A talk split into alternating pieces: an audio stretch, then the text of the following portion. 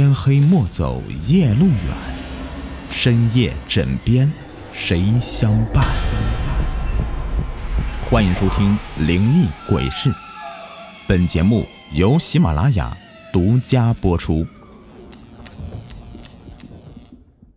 Hello，你们好，我是雨田。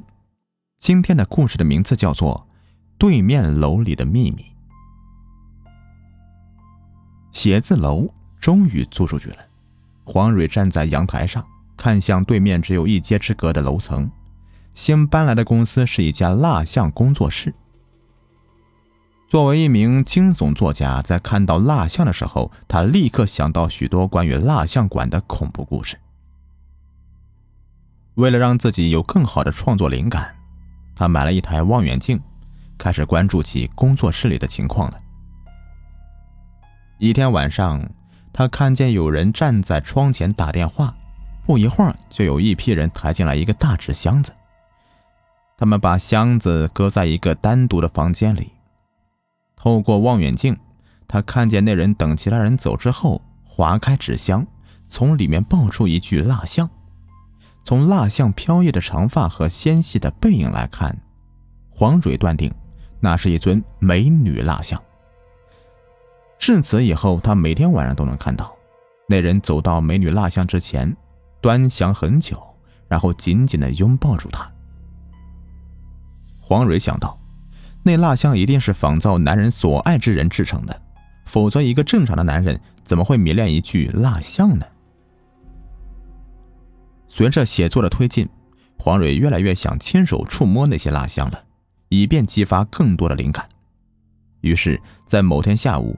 他不知不觉间呢，就来到这个工作室的门口。工作室的老板徐金接待他了，一番自我介绍之后，黄蕊坦言道：“徐总，我不是客户，今天来拜访呢，是有一事相求。”他从包里掏出一沓钞票，递过去说：“今天晚上，请让我在这里面过一夜。”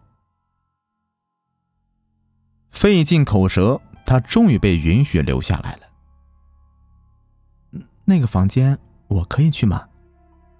他指了指紧锁的一个房间门，就问道：“那个房间正是放置了美女蜡像的那个房间。”徐坚皱起眉头说：“呃，不行，那里面有我的蜡像收藏品，除我之外，不允许任何人进去的。”黄蕊耸耸肩，只能听从。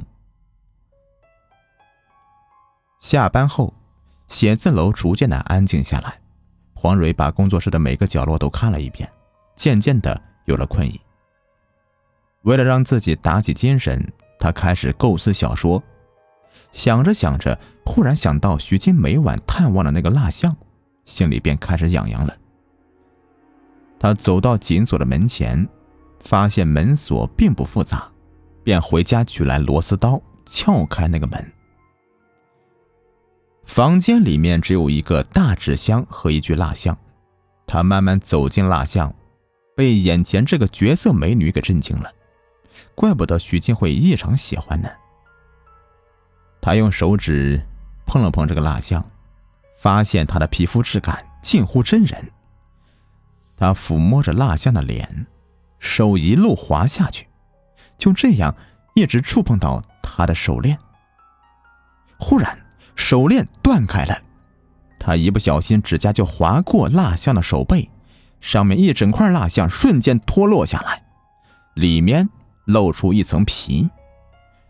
他好奇的用指尖再划了划，那皮竟然裂开了口子，露出鲜红的血肉。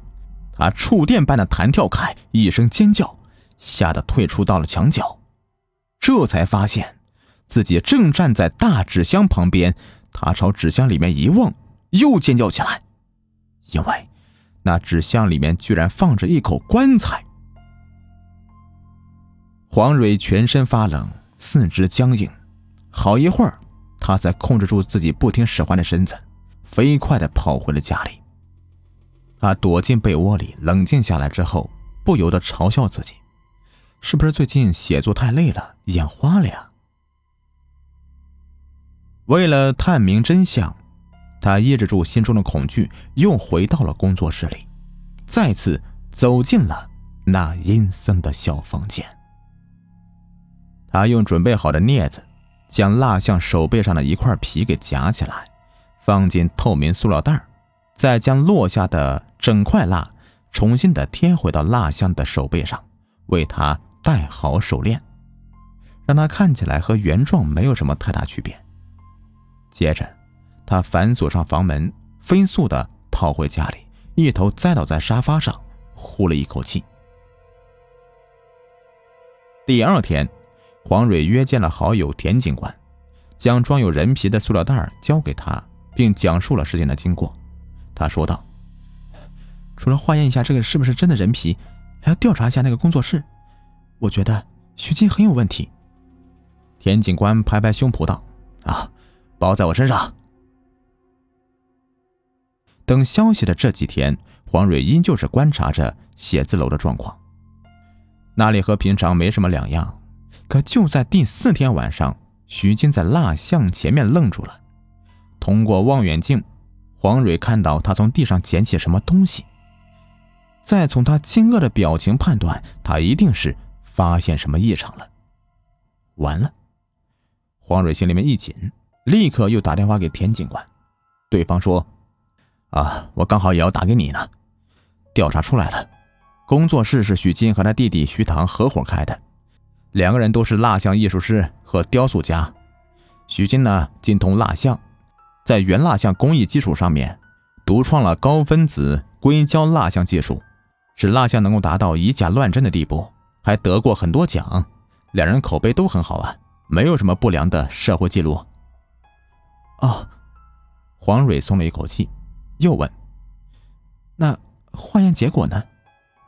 啊，这个还需要再等一等。”田警官笑道。等待的日子里，黄蕊做什么事都心不在焉的，好像有个读者见面会要召开，让他暂时转移了注意力。见面会这天，很多读者都来要他的签名。有一位男性读者在见面会结束以后找到他说：“啊，你好。”我叫陈星，是您的忠实粉丝，可否为我签一个名啊？黄蕊答应了。签名时，陈星又说：“哈，其实我是一家杂志社的主编，找您签名是想约您吃饭，谈谈合作的事情，可否赏脸呢？”黄蕊犹豫一下，没有答应他，只是给了他自己的微信号，说以后再约。这天下午回家。他下车之后，总感觉有人跟踪他，可每次回头，后面却空无一人。他疑心是自己产生幻觉了，迈开脚向前又走了几步。这时，他身后发出一声巨响，什么东西从上面掉了下来。他回头一看，背后一阵的冰凉，落在地上的是一根一米长的钢管。他抬头大骂几声。旁边是一座建筑工地，此时工人已经下班了。他想象不出一根钢管怎么会落到了围墙外面呢？回家后，他和陈星加为好友，聊得很投机，很快就忘记了刚才的遭遇厄运了。两天之后啊，他答应了和他共进晚餐。像所有女人一样，黄蕊约会前呢去了一趟美发店。想让憔悴的自己啊看起来精神一点。这天美发店的人很少，他躺下来洗头时几乎要睡着了，忽然耳边传来一阵撞击声，他睁开眼，发现洗发区只有他一个人，洗发妹也不在了。他抬起湿淋淋的头，下意识地朝洗头盆看过去，只见一根冒着火花的电线头支在盆沿上面，差一点。就掉进了盆中了。黄蕊惊出一头冷汗呐！他想起两天前差点被钢管给砸死，心里明白了，这一切都不是意外。他决定了，先去赴约，再回头打电话给田警官，查一下到底是什么人想要害他。不过他心里已经有了答案了，那就是徐金。徐云金在发现他动过美女蜡像之后，就偷偷的把他转移了地方。转移那天呢，有个男人和他正在工作室里面大吵一架。等黄蕊看到这一幕时，那个大纸箱已随男人被搬到了写字楼下了。此后，徐金便消失了几天，而这几天正是他被人袭击的时间。和陈鑫的约会让黄蕊的心情平静下来。饭后，黄蕊坐陈鑫的车回家，路上，黄蕊的手机响起来，看到是来电是田警官，他立刻紧绷了脸。田警官说：“啊。”化验结果出来了，那百分之百是人皮。通过 DNA 检测，查出是一位失踪女性的。黄蕊，这次你发现大案子了，我已经汇报了上级了，现在就去抓徐静。真的太好了！黄蕊激动的叫起来。突然，汽车一个急刹车，他的头重重的撞在前面，手机也从他的手里面飞出去了。怎么了？他惊恐的问道。陈星笑道：“目的地到了，该下车了。”黄蕊抬头一看，刚才只顾说话的，现在已经不知道到了哪里了。他想赶紧下车，却被陈星用手帕捂住口鼻，一股刺鼻的味道让他喘不上气来，很快的就晕了过去。当他醒来时，发现自己被绑在板凳上。身处一个密封的小房间里，房中布置简陋，只有一口棺材和一些零散的化工工具，空气中散发着一股浓烈的油漆味。陈星戴着防毒面具和特制手套，正在一个大桶前面调制什么液体。黄蕊无力的问道：“你你要干什么？”陈星从面具里面发出低沉的声音：“嘿嘿嘿。”我想让你成为睡美人，和琴琴一样。琴琴是谁呀？就是被你弄破手背的那个蜡像啊！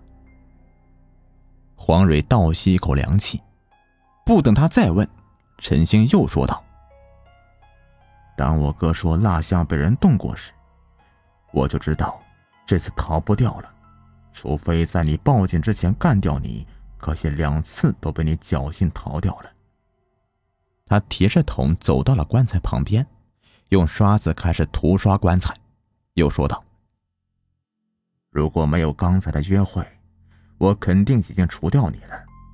可是你和我聊天之后，我发现你很多地方都很像琴琴，所以一转念呢，就把你带到这里，这样你就可以和琴琴一样。”成为永远的美人了。黄蕊明白了，原来眼前这个人是徐静的弟弟徐唐，是他杀害了那个人叫秦青的女人。等我涂好这些本物质，你就可以睡进棺材了。不会有什么疼痛的感觉的，只是睡过去，再搁置一段时间呢，就会成为美丽的蜡像了。嘿嘿嘿嘿，这方法是我无意间发现的。如果琴琴没有死，也不会成为我第一个实验者。但没有想到，效果真的太好了，我竟将她永远留在我的身边了。嘿嘿嘿嘿。王蕊努动嘴唇，费劲的问道：“琴琴是先被你杀死，才制成蜡像的？”徐唐沉默了一下，说。是的，但我不是有意要杀死他的。那天我发现他有其他男人，和他争吵了几句，没想要推他，可是他从楼上滚了下去。说着，他竟然抽噎起来，然后果断的抱起浑身瘫软的黄蕊，将她放进了棺材。徐唐俯身抚摸着他的脸颊，说。对了，我要告诉你，我真的是你的忠实读者。在小说里，你设计了那么多的杀人手法，唯独没有写过在这样的棺材里面杀人，还能制成蜡像的方法吧？嘿嘿嘿嘿，现在由我来教你吧。说完，他关上棺材，钉死了门。把一根管子插入棺材下方的小孔，用机器抽干里面的空气。黄蕊顿觉眼前一黑，整个世界都安静了。黄蕊再度醒来时，已经躺在医院里了。田警官正在床边看着他，他的第一句话是就是问：“我错过了什么剧情啊？”田警官说：“啊，我们抓到徐静了，是他告诉我们你有危险，让我们去找你的。啊，其实啊，他是个好人。”只不过是想隐瞒弟弟的罪行罢了。如果要隐瞒，为什么还要留着蜡像呢？田警官笑道：“呵呵，徐唐将尸体制成蜡像，是因为他爱她，想要将她永远留在这个世上；而徐静留蜡像呢，也是因为他爱她。”等等，你是说？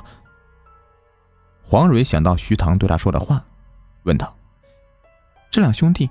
都爱着一个女人，但徐唐并不知道女人的外遇对象就是徐金吗？田警官点点头，嗯，从他们的口供来看呀，是这样的。徐唐以为徐静把蜡像保存的那么好啊，完全是为了他。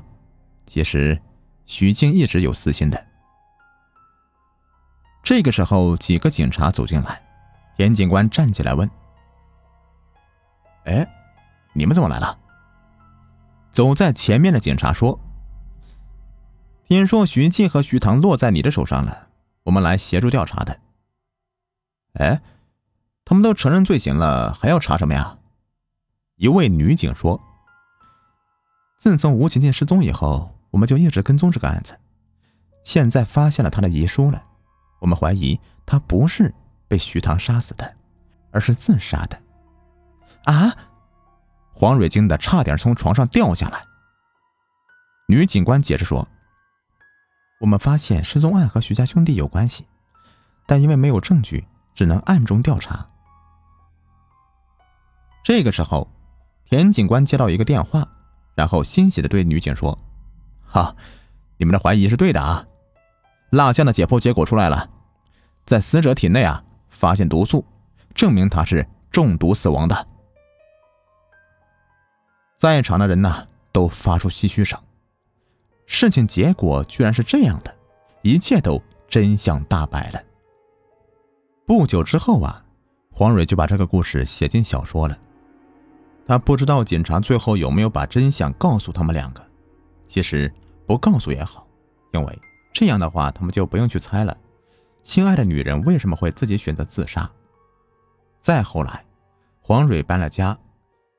再站在阳台上时，他眼前就全都是树木了。呃，咱们这个专辑呢，已经做了有三百期左右了。现在呢，呃，开始做一些精品故事了。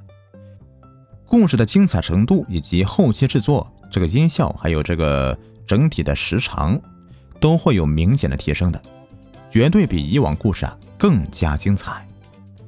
当然了，这些故事呢，还依旧会在这个专辑里面更新。只是呢，需要支付一丢丢的喜点才能解锁收听。呃，大家不要误会啊，就是咱们平时的免费故事依旧会不停的更新的，只是每隔几条免费声音之后啊，会有一个精品故事供你们选择收听。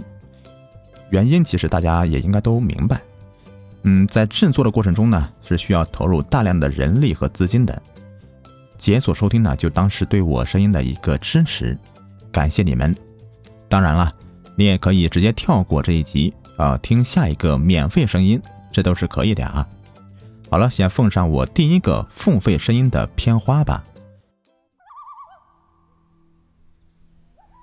夜里，像是看不到边际的黑色丝绒布一般，令人绝望的下陷，这让我有些透不过气儿来。我蜷缩在办公室里那张满是污迹的沙发上，四肢冰凉。浑身的颤抖，薄薄的木门紧紧的闭上，房间里面充满了来苏水和福尔马林药水混合的怪异气味。走廊外面传来了陆陆续续而又忽高忽低的哀伤的哭泣声，那似乎是婴儿在绝望的哭泣着。那细小的犹如野猫在吟叫一样。阴冷的风嗖的一声从破了一半的窗户里面灌了进来，这婴儿的哭声立刻就被这阴风隔的是若有若无，而我继续蜷缩在沙发上，身体颤抖的更加厉害了。我是被表弟的电话所惊醒的，他说有事情要马上到解剖楼来找我。表弟啊，比我小了将近十岁。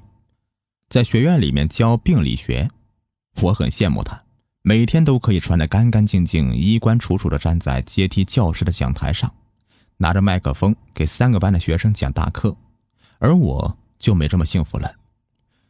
我也算是医学院里面的老师，不过只是解剖实验课里的助教。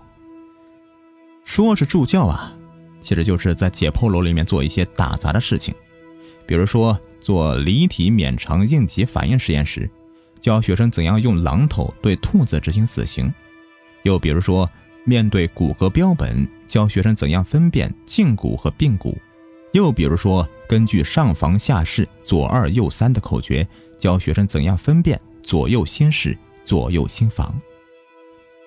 而在我的助教生涯里面，做的最多的事情啊，就是把浸泡的已经呈粉红色的尸体从尸池里面捞到解剖台上。